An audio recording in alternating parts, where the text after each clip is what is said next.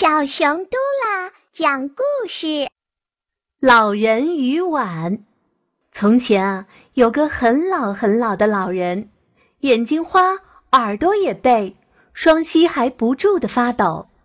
每当他坐在餐桌前吃饭时，汤匙也握不稳，常常把菜汤洒在桌布上，汤还会从嘴边流出来。儿子和媳妇都嫌弃他。老人只好躲到灶后的角落里吃饭。他们给他一只瓦盆，把饭菜盛到里面给他吃，而且每顿饭都不给老人吃饱。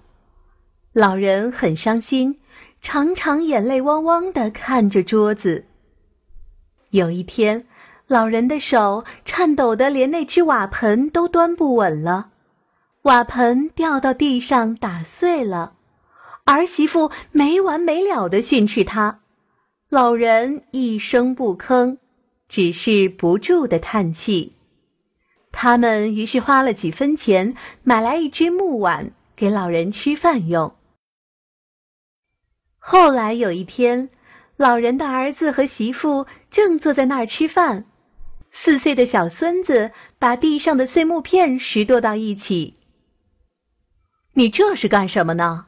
父亲问：“我要做一只木碗，等我长大了，让爸爸妈妈用它吃饭。”听到这话，儿子和媳妇对视了一会儿，最后哭了起来。他们立刻将老人请到桌边，让他从此和他们一起吃饭。即使老人泼了点什么，他们啊再也不说什么了。小朋友。你有没有理解这其中的意思呢？